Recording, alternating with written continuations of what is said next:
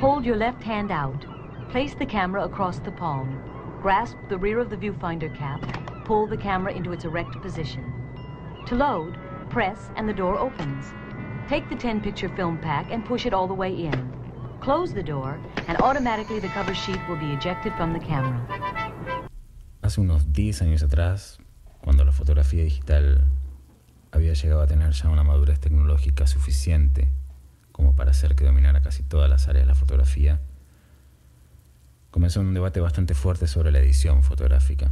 No me refiero al retoque, alterar el contenido, modificar personas, ese es un tema aparte, sino a la supuesta estafa que era editar una foto contra la honestidad de dejarla tal cual salió de la cámara. Es una discusión que estaba en parte justificada porque las herramientas de edición eran medianamente recientes y como todo juguete nuevo, mientras se aprende a usarlo, se vieron varios años verdaderas atrocidades. Hoy también se ve, pero en, modo de filtros, de gente que los aplica deliberadamente a las fotos de celular, pero no, no es el punto del que me interesa hablar. Me refiero al uso profesional y a la edición profesional. Yo cometí muchas atrocidades estéticas con mis fotos en los primeros años digitales. Lamentablemente me las festejaban, en Flickr por ejemplo. Tenía muy pocas críticas. las críticas que tenía eran más relacionadas a qué fotografiaba que cómo lo hacía o cómo las editaba. Seguro exagero, pero hoy siento que yo las editaba muy mal.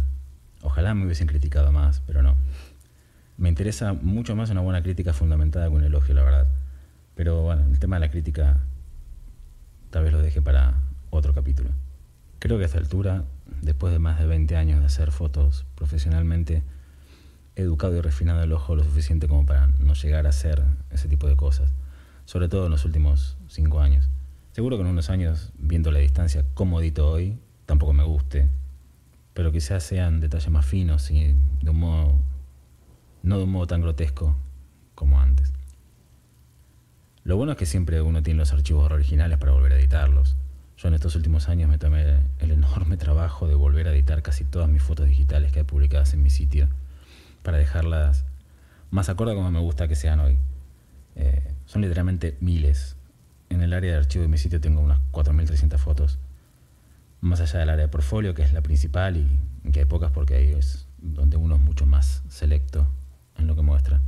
Allá por 2005, y hasta 2008, 2009, me gustaba mucho la estética Lomo, eh, con película color de diapo y proceso cruzado, y trataba de emular eso digitalmente. Hoy me parece espantoso.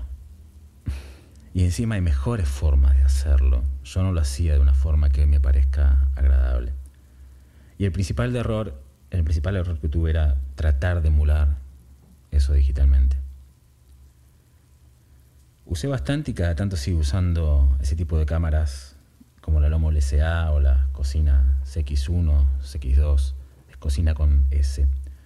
Son unas cámaras japonesas, que son las originales, que los rusos copiaron cuando hicieron la Lomo LSA, que es, que es tan conocida por la homografía. La sigo usando, pero tiendo a usarla más con film blanco y negro. En blanco y negro me siguen gustando. En color también, solo que en film negativo, no en diapo y mucho menos con proceso cruzado. Para imperfección y la creación de un mundo visual paralelo, si le podemos decir, que propone ese tipo de lentes con tantas imperfecciones, con mucho viñetado y esa distorsión cromática, me quedo mil veces con las Polaroids, con el film instantáneo. Eh, me, me, fascina, las uso muchísimo. Tengo enorme cantidad de Polaroids, seguramente tengo unas más de 2.000 Polaroids sacadas. Eh, y muchísimas cámaras Polaroid también. Me, gusta coleccionarlas y tengo de distintos modelos y distintas épocas. Amo esa estética. Amo el proceso de hacerlas, de archivarlas. Remarkable Polaroid's SX70 sonar. A motor-driven, single-lens reflex camera that simply does the impossible.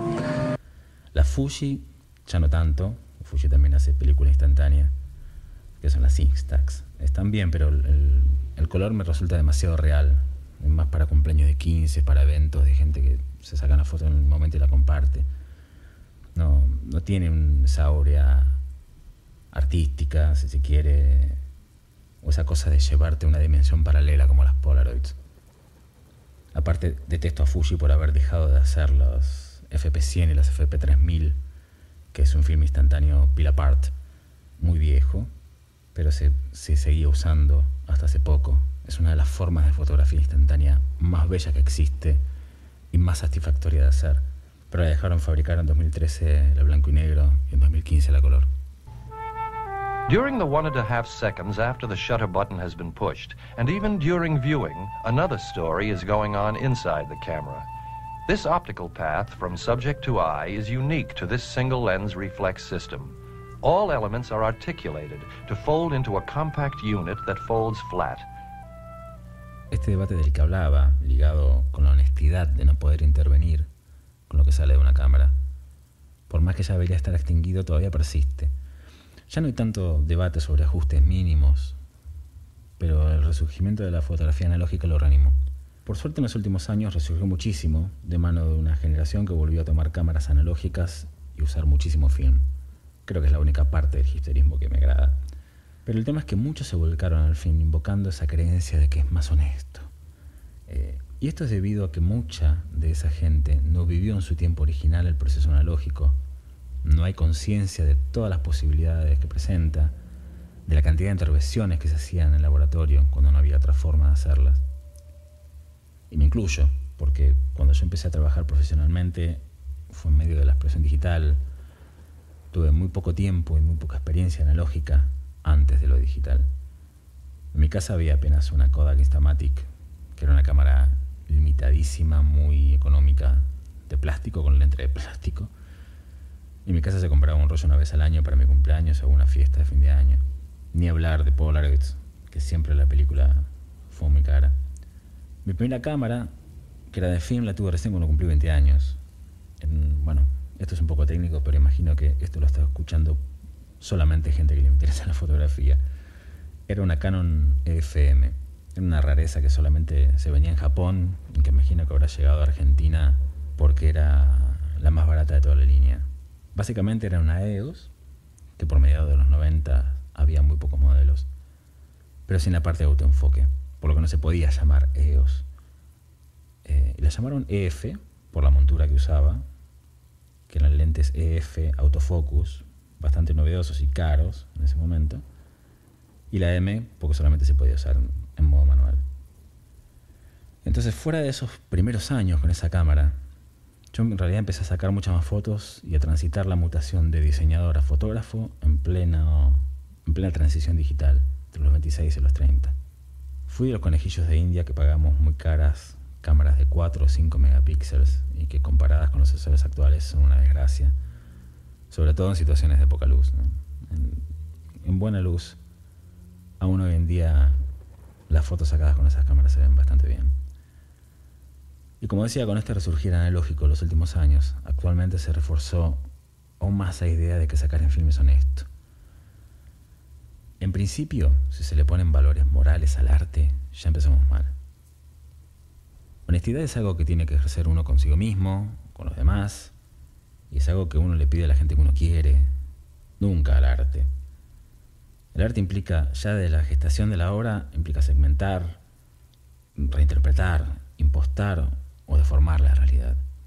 Y no estoy hablando de los temas que se fotografían, no hablo de fotografía documental social, por ejemplo, o incluso la documentación de la vida personal. Estoy hablando puramente de la capa estética. Si hablamos de fotografía analógica y nos limitamos a hablar solamente del soporte, el film, sin entrar en lentes o composición, por ejemplo, eh, ya hay una parte de la modificación estética de la realidad que está en manos de la fábrica que determinó la fórmula química de una película. Uno elige determinada marca y determinado modelo de film porque busca determinados resultados estéticos. ¿Cuál tiene más o menos grano? ¿A qué color vira tal marca? ¿Cuál modelo incluso dentro de una misma marca es mejor para retratos o para paisajes? ¿Para usar en interiores en exteriores? Etcétera. Una vez que se hacen las fotos, después en laboratorio se puede jugar con eso de formas inimaginables. De hecho, muchos grandes fotógrafos a veces no eran ellos mismos quienes revelaban o copiaban sus fotos, sino que trabajaban siempre con el mismo laboratorista o copiador toda su carrera. O que quizás, por ejemplo, su sello, más allá de qué y cómo fotografiaran, estaba en un proceso determinado. Anton Corbin, por ejemplo, que es uno de mis tres fotógrafos favoritos, es reconocido por sus fotos con un altísimo contraste, poca latitud y mucho grano. Eso se logra con un proceso que se llama lead print, que ocurre en el copiado de la foto. El negativo, como sale de la cámara, no tiene esas características.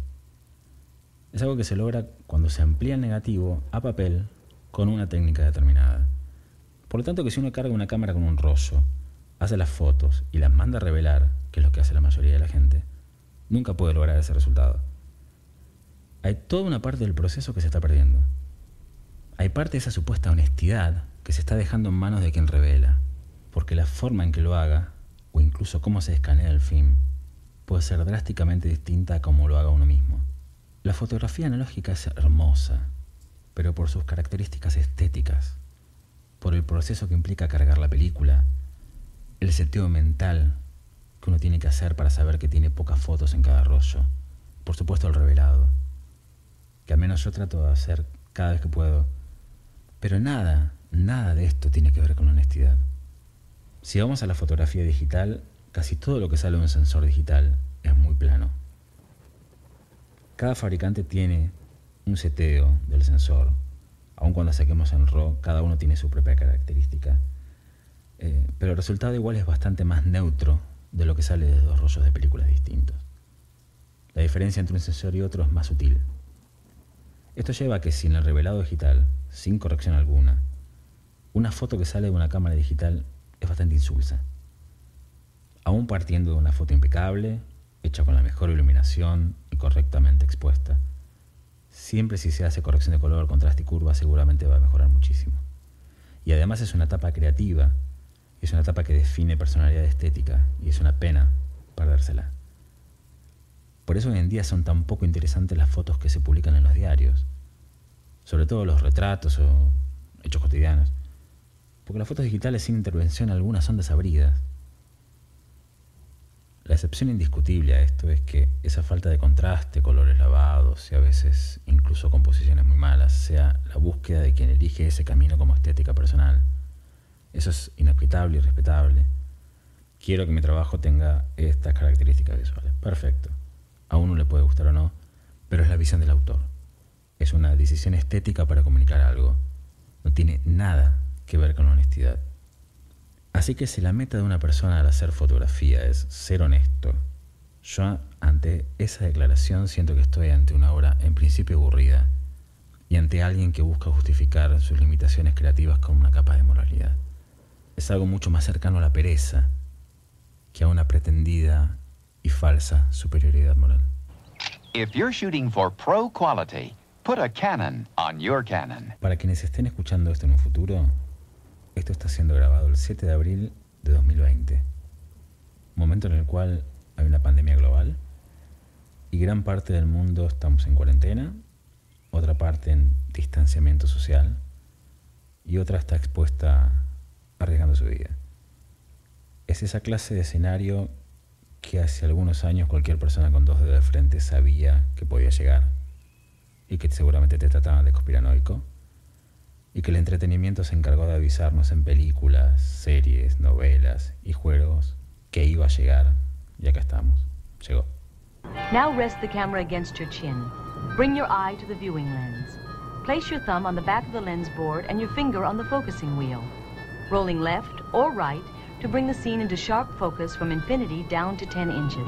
Tenía pensado hacer esta serie de podcast, que en principio van a ser tres capítulos, en diciembre y publicarlas antes de fin de año, cosa que obviamente no ocurrió y estoy haciendo recién ahora motivado por estar en cuarentena desde hace 25 días.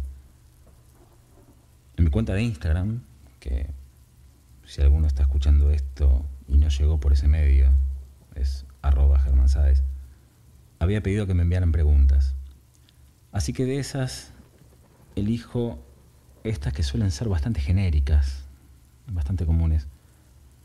En estos días seguramente pediré nuevas preguntas para el segundo capítulo y quien tenga ganas estaría bueno que haga unas más específicas. La clásica que sufrimos todos los fotógrafos es ¿qué cámara me recomendás? For me, it's Canon and only Canon. Sin tener un contexto de quién y cómo la va a usar, la única respuesta que se puede dar y sería correcta No hay cámaras malas ya. A excepción de celulares, que hay algunos que tienen cámaras muy malas, las cámaras nuevas cualquiera permite hacer una buena foto. La elección pasa más por qué uso se le va a dar, por la ergonomía, por la disponibilidad de lentes, el precio, la afinidad con la marca, y en detalles que implican hilar mucho más fino. Pero para un uso promedio, familiar, de vacaciones, o para alguien que empieza, cualquiera. Alguien que va a fotografiar deportes ya sabe que precisa una cámara que dispare muchos frames por segundo y sabe que va a tener que gastar, bastante en una cámara cara. Alguien que va a hacer shows chicos, por ejemplo, sabe que tiene que gastar en lentes bien luminosos y así con cada una de las especialidades.